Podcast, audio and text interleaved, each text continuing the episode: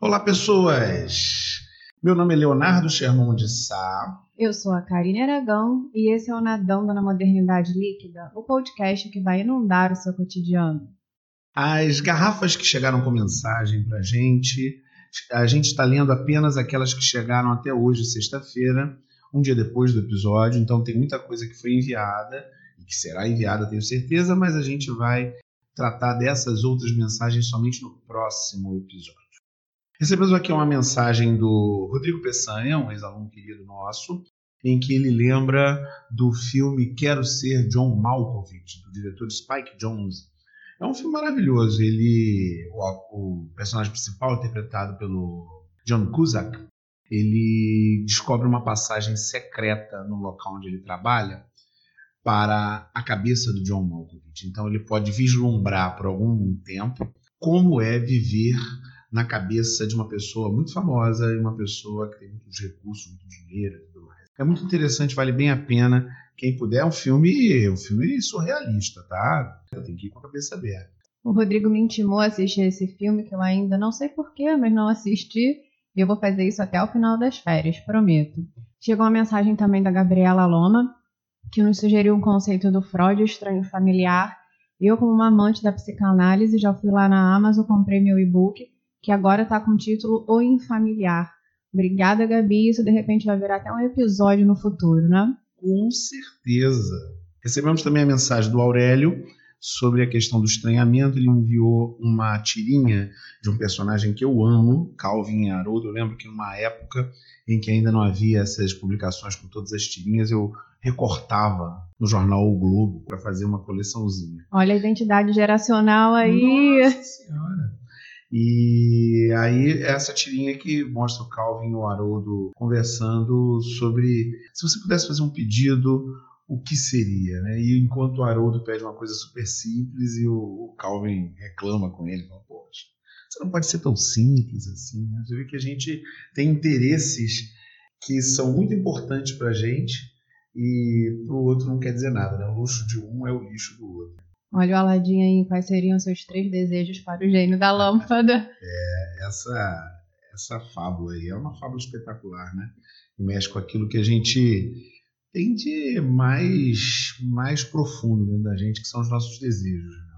Feitos os nossos agradecimentos com o que de filosofia, vamos mergulhar na proposta de hoje? Vamos mergulhar!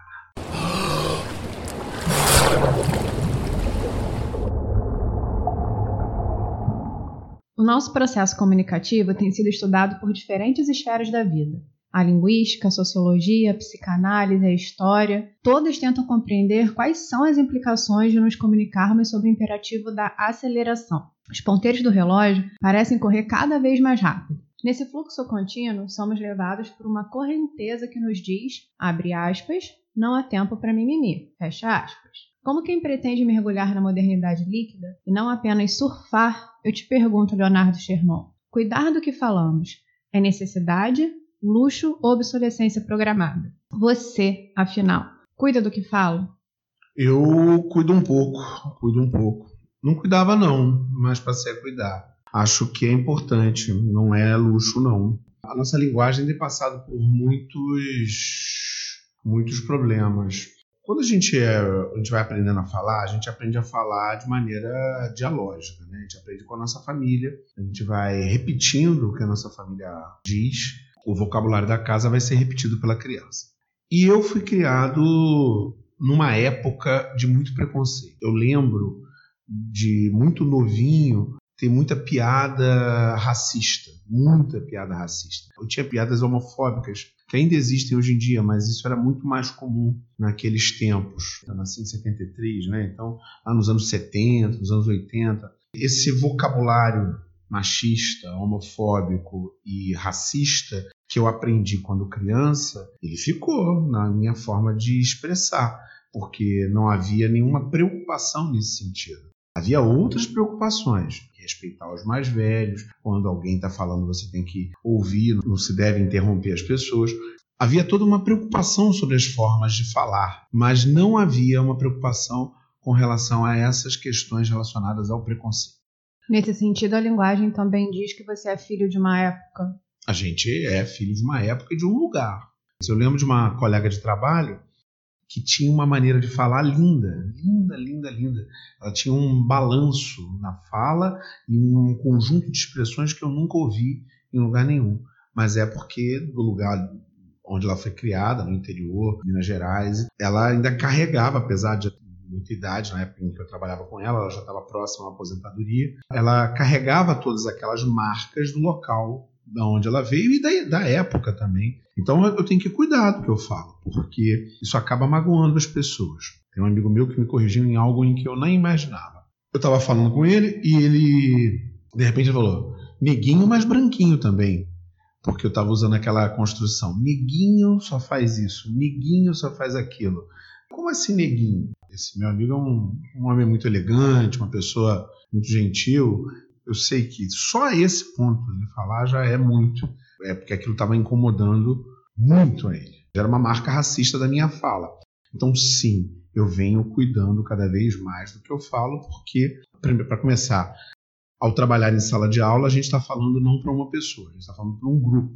Um trabalho como esse aqui, a gente está se colocando num ambiente que vai para pessoas que a gente não sabe. Essa nossa fala é difusa, ela vai ser ouvida por ouvidos que estão em todos os lugares e todas as suscetibilidades possíveis. Então, sim, a gente tem que cuidar do que a gente fala para viver em sociedade cada vez mais.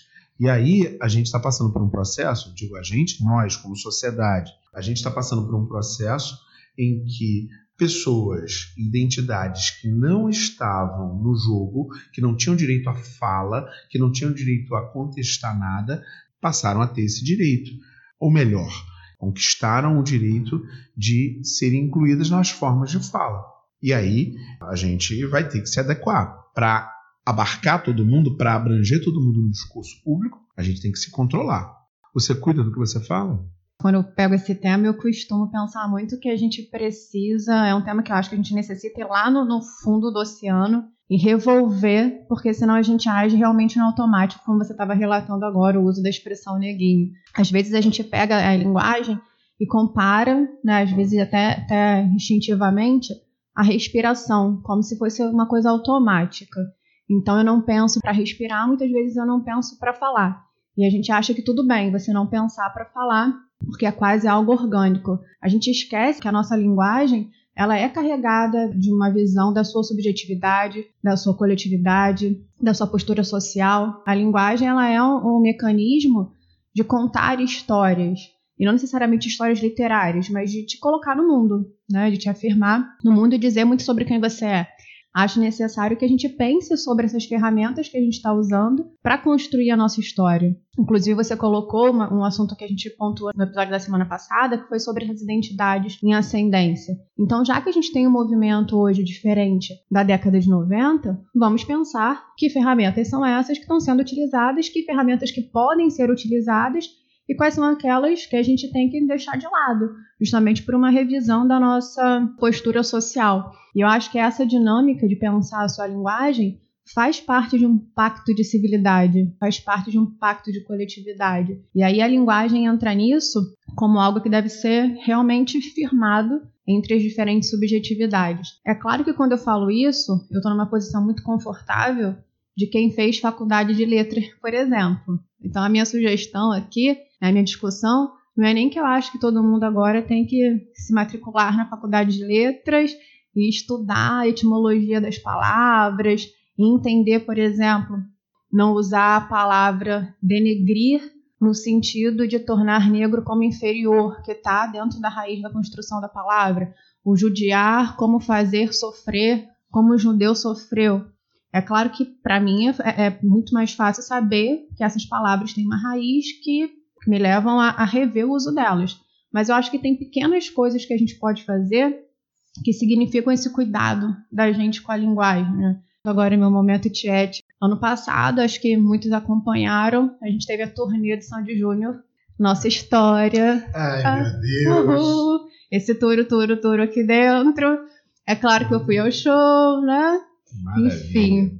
É, e tem, teve um momento, nem foi no show a que eu assisti, mas que o Júnior disse que não ia cantar por inteiro a música Maria Chiquinha, né, com a qual eles fizeram sucesso na década É de o primeiro 90. sucesso deles, né?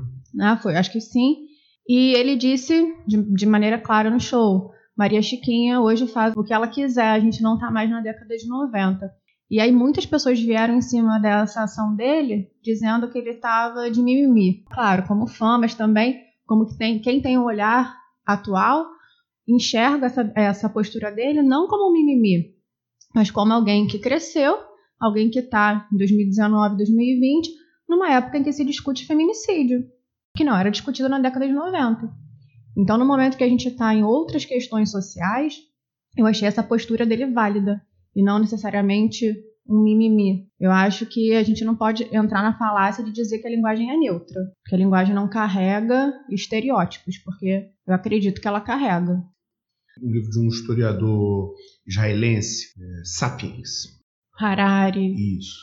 Noah Harari escreveu esse livro, Sapiens, uma macrohistória, né? um, grandes arcos temporais e tenta fazer uma interpretação do desenvolvimento humano desde os primeiros desenvolvimentos dos nossos antepassados mais antigos até chegar à nossa espécie e o desenvolvimento da nossa espécie no campo principalmente cultural. Ele afirma no livro e o que diferenciou o nosso desenvolvimento para o desenvolvimento dos demais animais é a possibilidade do desenvolvimento cultural. A cultura é o que nos empurrou para frente. Um elemento cultural chave é a linguagem, porque a definição de cultura que ele utiliza, cultura é o pensamento compartilhado. Eu tenho uma ideia, você tem uma ideia, mas no momento em que nós podemos compartilhar a mesma ideia, isso é cultura. Dentro dessa noção de cultura, a linguagem é um elemento fundamental, porque é a linguagem que permite que nós compartilhemos as nossas ideias.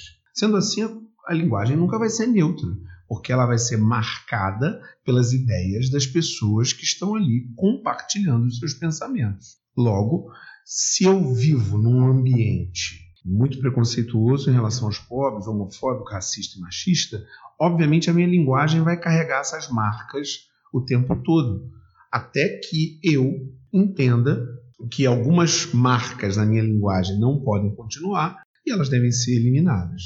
E aí mais, se eu entendo que eu devo eliminar da minha fala, do meu vocabulário, essas marcas, e se outras pessoas da sociedade entendem da mesma maneira, passa a se formar uma cultura de uma nova linguagem. Se a, a, cultura se altera, a linguagem se altera. Se a gente passa a achar que mulheres têm voz e vez e têm poder, isso vai gerar uma alteração, é claro. Se os negros passam a ter mais força e poder e podem se colocar, é claro, vai ter que ter uma alteração. Eu lembro você falando isso de um professor de história que eu tive no ensino médio, que ele me disse como era diferente a palavra que você usava para a história que você queria contar. E aí ele me falou o seguinte: é diferente quando a gente fala invasões bárbaras e expansão marítima. Você usando expansão marítima, você não dá um teor de negatividade à situação. Você usando invasões bárbaras, você quer dizer a mesma coisa, alguém que está num espaço que a princípio não era dele. Mas você está usando uma palavra diferente que carrega uma carga. Em história, você pegou um exemplo. É, a gente chama invasões bárbaras. Mas se eu chamo já de invasão, eu estou partindo de uma perspectiva. Se eu uso invasão, eu estou chamando quem está entrando de intruso. Eu estou dizendo que quem chega é um intruso. Então, se eu estou usando invasão, eu estou partindo da perspectiva do Império Romano. Eu estou falando, o Império Romano está sendo invadido por estrangeiros, que são bárbaros. É um termo utilizado pelos romanos para os povos que não se romanizavam. Ao usar invasões bárbaras, eu estou assumindo para mim que a interpretação romana das invasões é a interpretação correta. Porque se a gente fosse perguntar aos germânicos, que eram aqueles que eram chamados de bárbaros pelos romanos, se eles estavam fazendo invasões, é possível que eles chamassem essas invasões de expansionismo. Usassem a outra, outra termo. palavra. Não, você está invadindo. Não, mas quem disse que aquela área ali é do Império Romano? É bem provável que em locais mais distantes do centro do Império Romano eles não se considerassem invasores, pelo contrário. Uma das tarefas importantes do pensamento histórico atual é a tarefa trazida pelos estudos decoloniais. E uma das tarefas é descolonizar o discurso. Expansão marítima foi também uma invasão. Você parte do princípio que havia pessoas na América, você não pode falar de descobrimento. Eu chego na sua sala, na sala da sua casa, e entro sem pedir licença, me sirvo uma limonada na geladeira. Sem sento... açúcar, lembra disso? não vou mais invadir sua casa, né? Mas sirvo uma limonada na geladeira, não vou me servir mais. Pego uma água, que é melhor. E sento no sofá e eu falo, pode descobrir um belo lugar para estar. Como assim? Está descobrindo o quê, meu amigo? Tem gente aqui. Da mesma maneira que portugueses ou espanhóis, na época da expansão marítima, anularam as formas de viver, as formas culturais das populações que existiam na América, a nossa sociedade ela tem traços de dominação. Nós não falamos idiomas indígenas, nós falamos o português. A gente fala a língua do colonizador. A gente parte de uma perspectiva de que nós viemos de Portugal. Apesar de, sim, muitos vieram de Portugal, mas sim havia indígenas muitas e muitas e muitas pessoas foram sequestradas no continente africano e trazidas à força para a América, nesse país, Brasil, que é o maior país de população negra fora da África.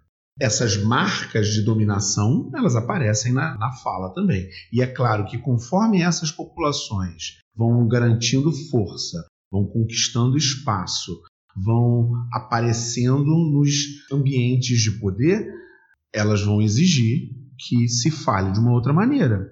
Você deu um exemplo muito bacana também, que foi sobre livros didáticos, que tem a ver com o que eu estou falando quando eu trago essa ideia da aula de história, que foi peste negra e peste sombria. A diferença. Grande peste. Grande peste. Grande peste e peste negra. Como a ideia, a palavra que você usa é representativa. Isso tem muito a ver com a Arari também que a gente estava falando. É aquele acho que é a pergunta que ele fecha a introdução do Sapiens: que histórias a gente tem contado? E se a gente conta histórias a partir de palavras, que palavras a gente tem usado para contar essas histórias?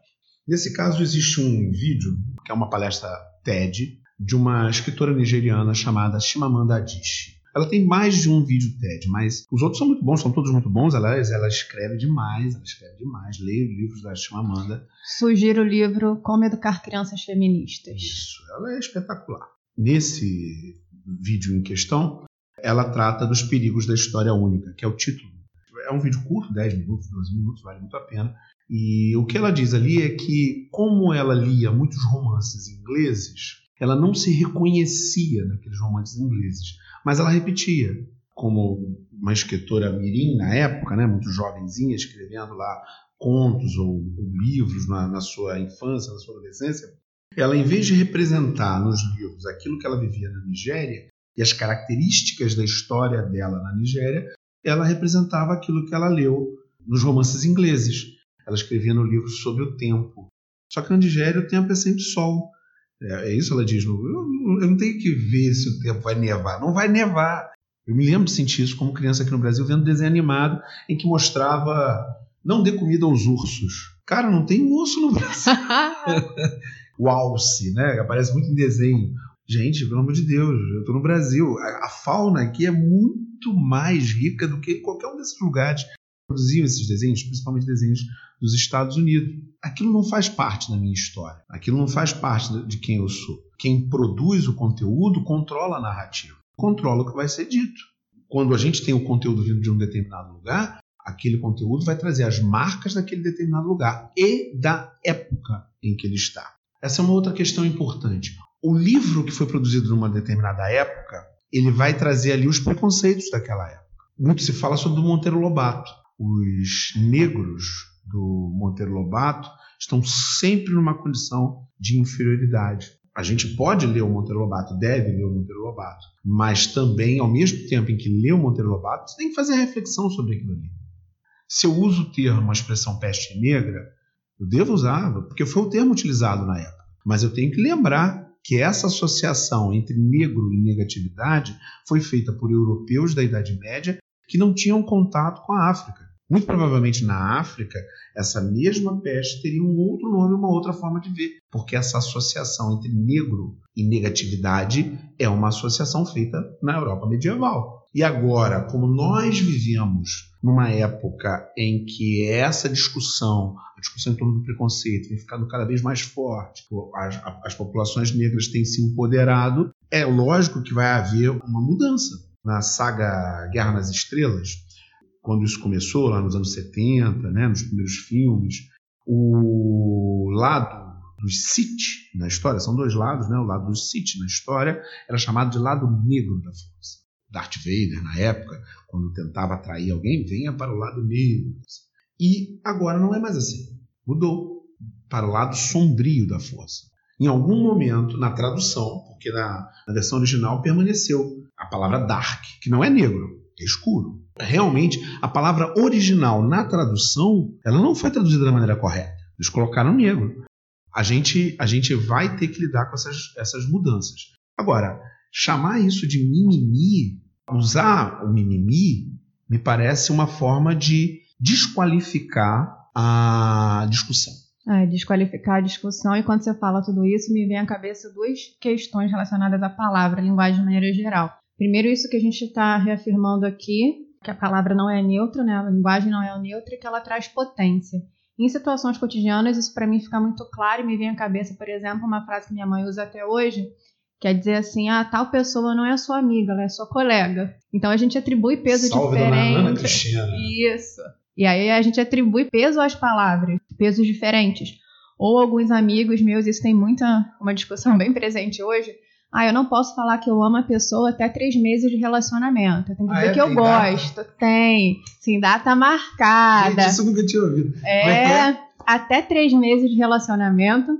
Você só pode dizer que gosta. Amor é coisa de três meses para cima. Amor tem que ter três meses. Então, olha a diferença que a gente dá entre gostar. é, eu sei que é comédia. Gente, que coisa entre, maravilhosa. É, Isso dá um tá programa vendo? por si só. Dá. E a o pessoa, amor, né? O amor precisa de três meses. De três meses. Será que isso está na nova reforma trabalhista, né? Período Será? de estágio, período probatório. É, e a, a, linguista que fica viajando sempre que escuta isso, né? E me veio logo à cabeça essa ideia. A palavra tem potência, a palavra que a gente usa tem peso. Além disso, a questão polifônica, né? A, a, como você apontou no início, a questão da linguagem ela é dialógica. Né? Você tem os interlocutores, você tem o emissor e o receptor. Nisso tudo me lembra uma frase que eu li no consultório de um médico uma vez, que era a seguinte: Eu sou responsável pelo que eu falo, não pelo que você entende. E aí eu te pergunto isso: o que, que você acha dessa frase em si? Eu sou responsável pelo que eu falo, mas não pelo que você entende. Eu concordo plenamente com essa frase. Eu sou responsável pelo que eu falo, mas não pelo que você entende. Não dá para ser ingênuo e achar que eu vou falar sem me preocupar com o que as pessoas entendem. É muito importante, eu tenho que tentar me fazer entender ao máximo. Em sala de aula é o que mais acontece, você está dando aula para 40, para 50, e a gente tem que se preocupar em se fazer entender, em nos fazermos inteligíveis para a maioria daquelas pessoas. Da mesma maneira aqui. A gente está falando, a gente tem que tentar ser o mais claro possível na nossa fala. Agora, eu não sou responsável. Eu fico pensando nessa palavra responsável. Eu não sou responsável pelo que a outra pessoa entende. Responsável, não, não é minha responsabilidade. Eu, a minha responsabilidade é me fazer claro, tentar ao máximo explicar as minhas ideias de uma maneira clara, de uma maneira bastante transparente, sem gerar muita confusão para as pessoas. Agora, posso ser responsável em relação ao que a outra pessoa entende, porque as pessoas entendem o que querem muitas vezes. Eu era novo e a minha mãe tinha lá ainda. Uma... As mães estão aparecendo nesse programa hoje. é. A minha mãe tinha lá ainda o um material de, de bebê. Aquelas coisas de criança pequena, mamadeira, não sei o que, não sei o que, não sei o que. E ela ia dar para a vizinha a mamadeira. Minha mãe vira para mim e fala a seguinte frase: vai lá dentro e busca a mamadeira inquebrável. Eu, filho obediente, Fui até o local, peguei a mamadeira, uma mamadeira de plástico, e achei a mamadeira frágil demais para ser classificada como inquebrável. Uma mentalidade científica como a minha, mesmo com pouca idade, resolve proceder um teste.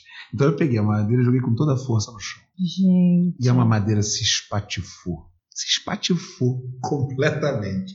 E aí eu fui, levei para minha mãe aquela mamadeira em pedaços. Ela, Mas o que, que você fez? Eu falei, você falou que era inquebrável, eu fui testar para ver se era inquebrável. Ela não, é inquebrável. Levei uma bronca terrível. Minha mãe ficou constrangidíssima com a vizinha, depois teve que comprar uma mamadeira para dar para a vizinha que estava para ter neném. As pessoas entendem o que querem. O que minha mãe queria era muito simples, ela pegava a madeira e entregava à vizinha, mas ela usou um termo que acabou levando a um problema de entendimento. Você precisou testar se ela era mesmo inquebrável. Não, ela era mesmo inquebrável, mas para um bebê de colo, não se um pequeno troglodita pegasse, jogasse, espatifasse o troço no chão. Não era esse o objetivo da, da palavra inquebrável ali. Agora, e você? O que, que você acha dessa frase? Sou responsável pelo que falo, não pelo que você entende. Você concorda com a frase ou discorda? Discordo em parte. Eu acho que você é responsável tanto pelo que você fala, mas você não pode se abster da responsabilidade também sobre o que o outro entende. É claro que eu sei, até é, nós como professores, é, muitas vezes a gente fala A, as pessoas entendem B. A gente passa muito por isso. Mas eu acho que quando eu me coloco, sim, quando eu crio essa dicotomia, o que você entende o que eu falo, parece que eu tô que eu sou tão egocêntrico que eu estou me não me permitindo rever as formas como eu me comunico. Então, às vezes eu parto desse princípio. Se eu falei A, a pessoa entendeu B, deixa eu ver aqui como que eu estou me comunicando para ver se a minha comunicação está sendo efetiva. Porque às vezes pode ser uma falha minha, ou mesmo não necessariamente falha, mas pode ser uma oportunidade para que eu melhore. E às vezes eu acho que a gente tem uma certa preguiça em relação a isso, sabe? A gente coloca assim, ah, mas eu já faço assim há muito tempo, ou eu já me comunico assim há muito tempo. A gente estava pontuando isso no início, né? Nós somos frutos de uma geração. Então, eu, eu, me comunico hoje, eu tenho que me comunicar em 2020, eu não posso fazer como eu fazia em 2000. Eu tô falando aí só de, de 20 anos. Então, assim, eu acho que essa é uma oportunidade. Talvez a gente tá com, a gente desenvolver um processo de escuta maior para entender como o outro está interpretando a gente. Eu acho que isso é um cuidado que muitas vezes a gente perde por uma questão de preguiça mesmo de rever. Mas será que essa preguiça, ela também não, não pode ser considerada a preguiça de quem está ouvindo?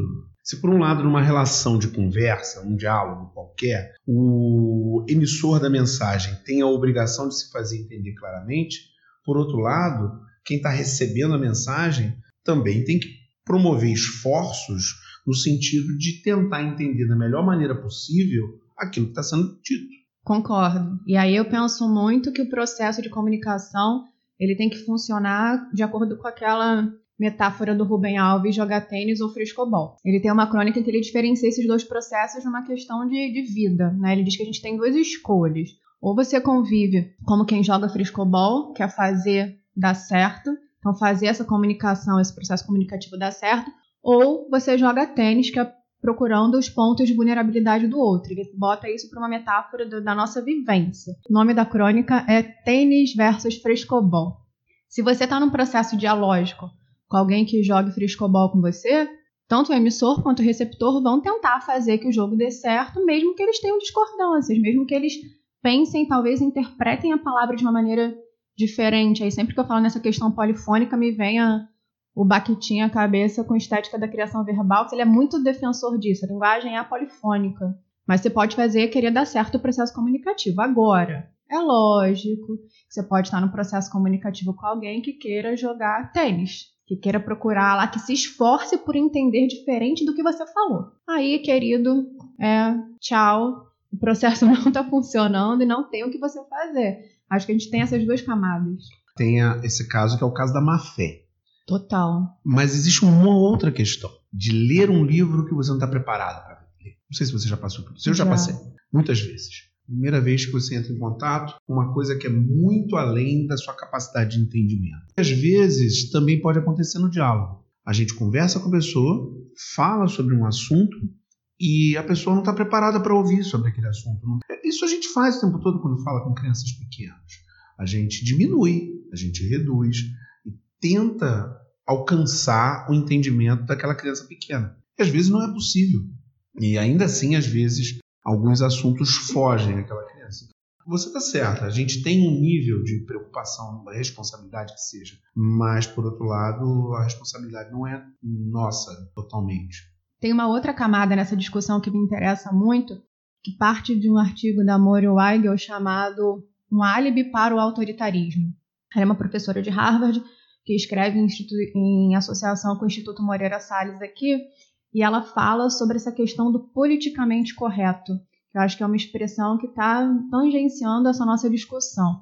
E ela diz o seguinte, na defesa do artigo dela, que o antipoliticamente correto se tornou uma forma de legitimar a vulgarização do outro. E aí eu te pergunto, o que, que você acha sobre essa questão, politicamente correto? O politicamente correto tem uma história, né? uma história curta. O politicamente correto surgiu do jeito que a gente entende hoje, nos anos 90 nos Estados Unidos, principalmente no, mundo universitário. Era uma forma, era uma brincadeira, principalmente em grupos de esquerda, uma brincadeira que servia para diminuir um pouco o dogmatismo existente em alguns círculos da esquerda.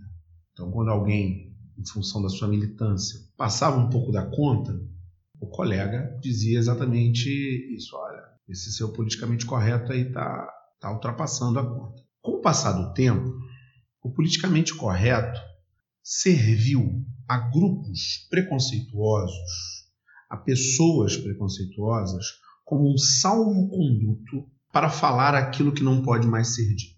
Então, nós temos personagens na política e na mídia, no setor de entretenimento, que se coloca no campo daqueles que lutam contra o politicamente correto e a partir disso eles se dão uma indulgência para falar todo tipo de barbaridade, todo tipo de ultraje, todo tipo de desrespeito em relação às pessoas.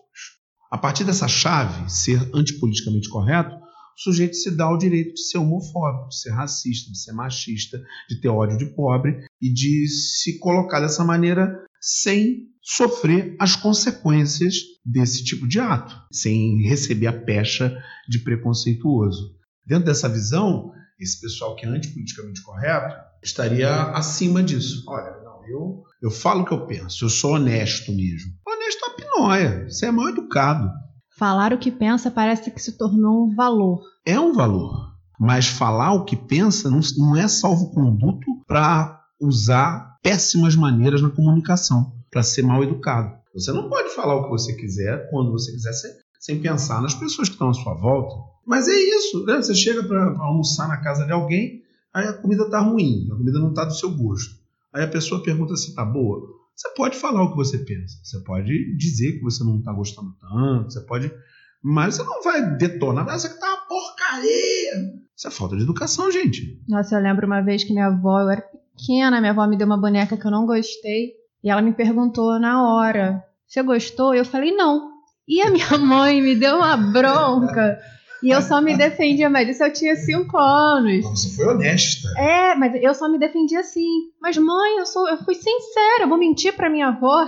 Olha a cabeça de criança. Não, mas, não, mas tem um outro caminho que não é mentira, mas que também não é ser grosseiro, Sim. ser desajeitado, ser ultrajante. Porque esse pessoal que está aí agora é pior do que isso. Eles fazem isso de má fé. Eles sabem que eles estão sendo preconceituosos. E utilizam esse antipoliticamente correto como se fosse uma vacina. Eu, ah, eu sou antipoliticamente correto, então eu posso falar o que eu quiser. Não. Você é preconceituoso. Tem muita gente que coloca essa ideia de ser antipoliticamente correto que a pessoa estaria se filiando à liberdade de expressão. A liberdade de expressão existe, é para todo mundo. Você tem direito a falar o que você quiser. Tem direito, é seu direito. Entretanto, isso não é um salvo-conduto para ser preconceituoso. Porque quem é preconceituoso e usou a liberdade de expressão para ser preconceituoso vai sofrer as consequências legais, vai ser processado, muito bem processado, e não vai ter como chorar depois. Isso está acontecendo numa velocidade muito grande. Recentemente, o Supremo no Brasil equiparou o crime de racismo ao crime de homofobia. Né? Então, um sujeito que se coloca de uma maneira homofóbica hoje, ele está se arriscando a tomar um processo sério por injúria ou por racismo. Isso tem acontecido em ambientes muito fortemente homofóbicos, como o futebol. Recentemente teve um jogo, acho que foi aqui no Rio, Vasco e São Paulo. Durante o jogo, a torcida da casa, era, o jogo era, era na, no estádio do Vasco, a torcida da casa começou a xingar alguém com ofensa homofóbica. Aí o juiz da partida foi até o banco de reserva, acho que o Vasco estava vencendo a partida, e falou pro técnico, que era o Vanderlei Luxemburgo, falou, olha, não pode, não pode fazer esse tipo de ofensa. E aí o Vanderlei Luxemburgo, tem essa cena no vídeo aí, internet e tal. Ele vira para a arquibancada e começa a pedir para a torcida parar, porque ele sabia que o time dele estava vencendo a partida, mas que posteriormente, dependendo do que o juiz colocasse na súmula do jogo, o time poderia ser prejudicado por conta das ofensas daquele tipo. Mas eu quero saber de você, o que, que você acha do politicamente correto? Primeiro, essa história que você está contando, como eu não conheço futebol, achei o máximo. Que bom que as coisas estão mudando. É, em relação ao politicamente correto, eu acho que, que levanta aí para mim duas, algumas questões, na verdade. Uma, a gente, uma expressão que você usou sobre infantilização da sociedade. Então, eu acho que essa sociedade que às vezes. Eu usei no outro episódio. No outro episódio. Que é essa, essa nossa postura, às vezes, de dizer, ah, mas eu fui honesto, eu fui sincero, é um pouco da, da, infantilização, como os nossos exemplos aqui, que foram de crianças. É claro que você não vai se comportar com 30 anos como se você se comportava com 5. Imagina quebrando uma madeira por Imagina. aí. Imagina. E aí um outro ponto também, que é um hábito que eu acho que a gente tem infelizmente internalizado, que é a questão da lacração. Parece o politicamente correto, acho que está muito ligado a essa postura do que eu tenho que lacrar. Eu tenho que falar o que nem todo mundo tem coragem de falar, mas pensa. Então eu acho que o ser antipoliticamente correto está associado a isso, lacrei. E onde tem lacração não tem diálogo. Tem um silenciamento ali por uma brutalidade de linguagem. Me lembra muito um artigo super bacana da Eliane Bruno É o País, em que ela fa fala do termo auto-verdade.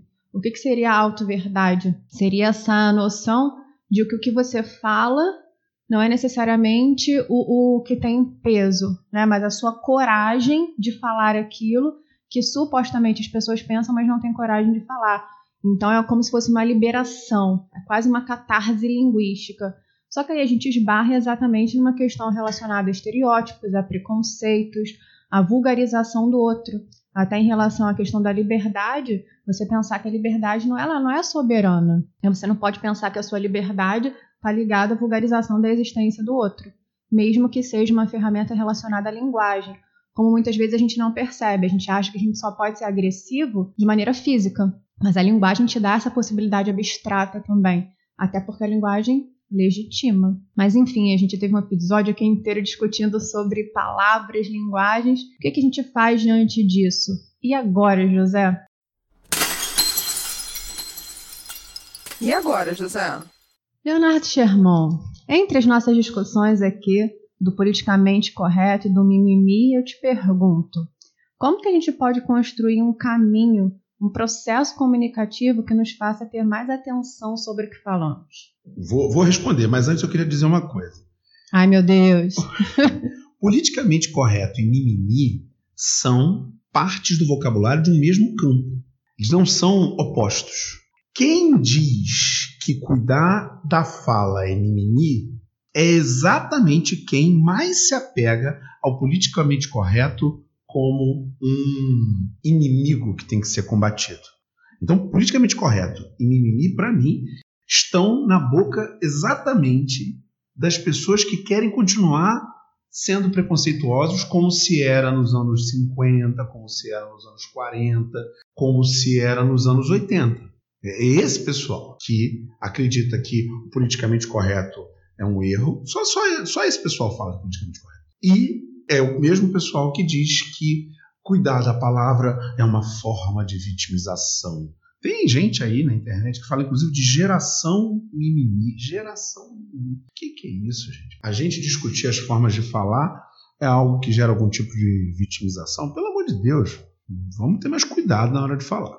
Agora, a questão em si, como construir um processo comunicativo com mais atenção à nossa fala, não tem outra maneira. A gente vai ter que retirar a automatização, vai ter que desconstruir o jeito como nós falamos.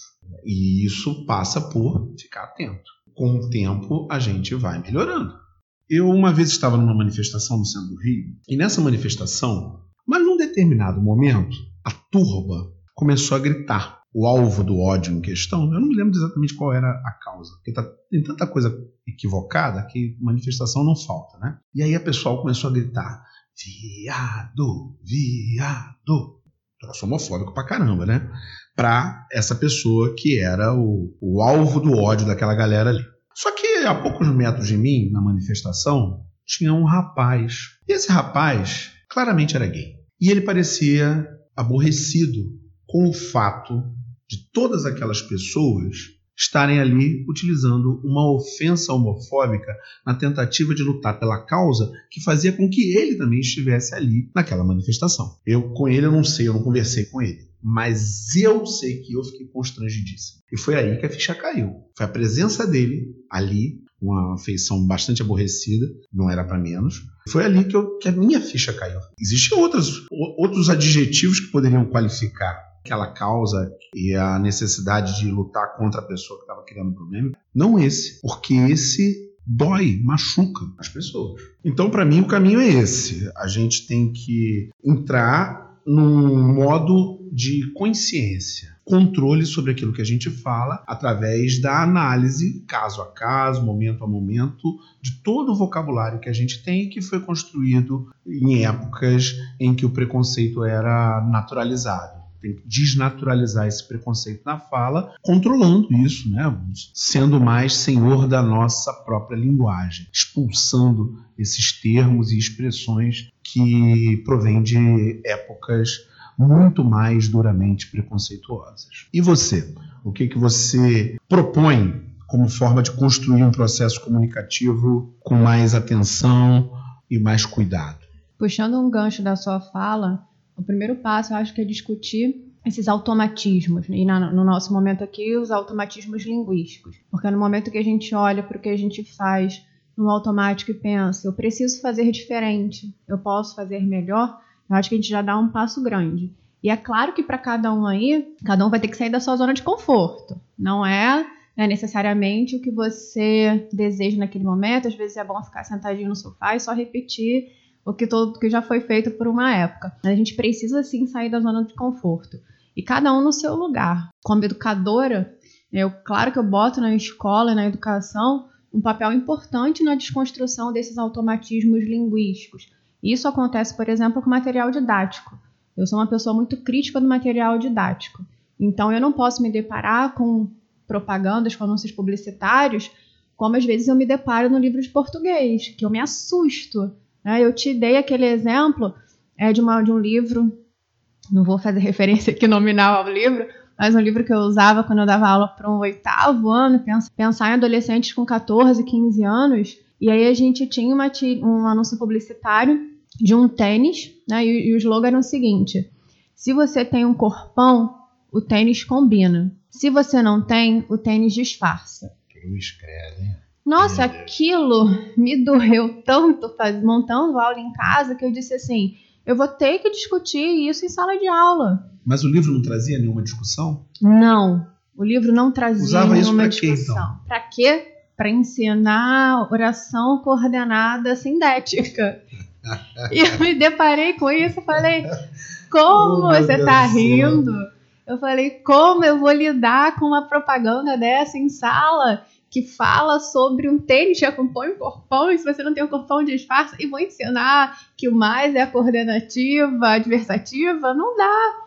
Então, assim, é esse cuidado, é é essa, essa saída da nossa zona de conforto que eu acho que às vezes a gente precisa. Eu, em sala de aula, tive a oportunidade ali de discutir com os meus alunos sobre coisas que não estavam no livro, porque o menos interessante ali para mim era a conjunção mais.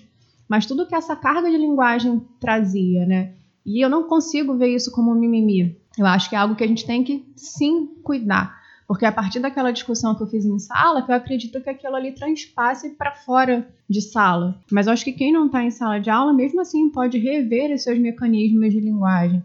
Eu falo muito isso com, as, com amigas minhas, em conversa, vou dando certos cutucões de linguista, que é, por exemplo, quando elas me dizem, ah, meu marido ajuda em casa. Eu digo, não, peraí, olha só. É, eu falo, olha, Claro que de um jeito delicado, com amigos que eu tenho abertura para falar, né? Eu falo, ó, vamos olhar aí o que você está dizendo.